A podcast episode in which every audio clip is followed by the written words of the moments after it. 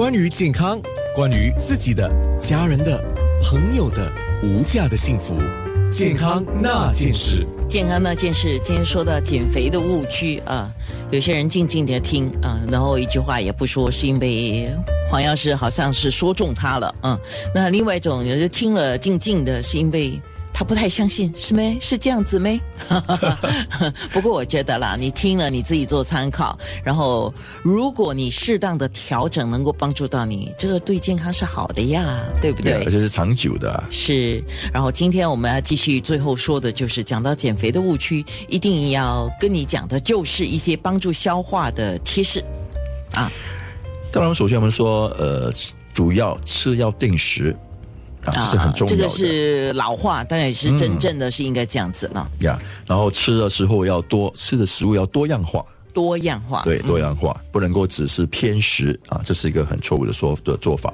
还有他们说，在吃的时候不要吃的太快，尽量我们说吃的时候要当皇帝，就说要就是这个时间很重要，就慢慢的享受慢慢的咀咀呃咀嚼咀嚼啊，然后把都尽量把食物吃到咀嚼嚼到越细越绵才吞下。这个我的朋友讲，你有没有看过那个羊啊、牛啊，他们在吃草的样子啊？他说就应该那样吃。我说哈哈哈哈对呀对呀，他们你看他们这么很享受啊，在那边慢慢嚼咬啊咬啊咬的，对啊，然后 这是很重要的，因为为什么呢？当我们有了解，很多人比如说，尤其是那些有很多呃胀气、胃胀气问题的人啊，就是因为我们吃的时候没有把它太快了，没有把食物呃很好的咬得很细。就进入体内的时候，就消化很很不不不呃不良啊，嗯啊就容易产生不容易啊，别人不容易消化，因为比如说整块肉啊，一块肉整个会吞下去，对不对？就更更难消化。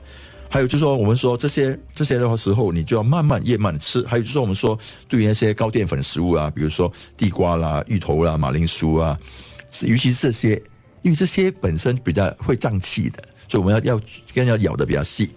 好像说，呃，糯米啦、玉米啊，这些比较难消化，比较难消化的，不是说不好，就是说在吃的方面就要吃的更细，而不要说，哎，糯米啊很软软黏黏，我这样吞下去就好了，更容易不不不多咬几次，多咬几次啊！有有人说你至少要数十次，就咬十次。我说哇，真的是不容易，因为我们现在的人很多东西就很匆忙嘛，吃东西也是三两口就解决了，嗯。还有，当然就是说我们要长久持续。不要呃，就是不要这么容易肥胖的话，主要就是说要少一点油盐呐，拒绝高脂、高糖、高盐的食品。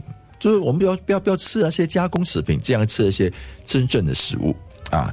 然后呃，就是建议在用餐后呃用餐之后呢，我们呃呃去走些慢呃散步啊啊。当然，最近的情况就不适宜在户外走了哈。你可以在，你可以在家里，在家里也是能啊。踱步，从从一个房间走到第二个房间，走第三个房间。哎，有这样多房间吗？你家？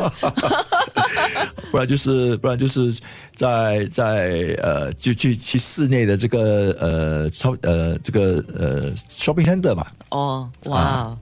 呃，你在给他们打广告吗？叫他们去 shopping center 走走，室内嘛，就是走走啊，也是一个 window shopping，对 window shopping 啊。这 就主要是我们要要知道，要要吃吃了就要动嘛，我们要要要一个平衡，要平衡。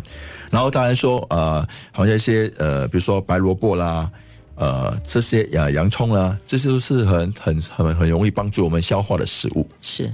好，那交通我们都讲说，希望交通顺畅嘛，就要四通八达。嗯，那我们的肠胃消化能力要也要四通八达，有进就要有出啊。对对对，那就说早上的时候，有些人说，哎，早上的时候我可能嗯没呃不不能上上厕所，不能够呃大解。嗯，其实我认为说这也是这种习惯啊，好像当然我说我会建议说，当然最好是说每天早餐早餐之前。就能够上厕所，就能够大解了、大便了之后，才才才吃早餐。对，这样就主要就是我们起来之后呢，就要做一些呃伸展的操。